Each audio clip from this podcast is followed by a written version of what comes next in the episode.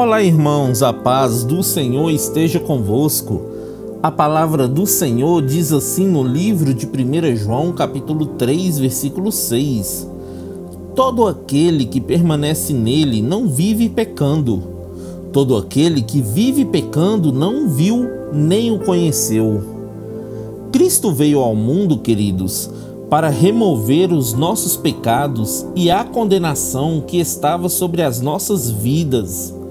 Nele não houve pecado nenhum. Por isso, quem vive com ele não vive na prática do pecado. E a pessoa que vive no pecado não conheceu a Cristo verdadeiramente, pois o pecado incomoda o verdadeiro cristão. O nosso corpo é templo do Espírito Santo, e onde antes abundou o pecado, hoje superabundou a graça salvadora de Cristo Jesus.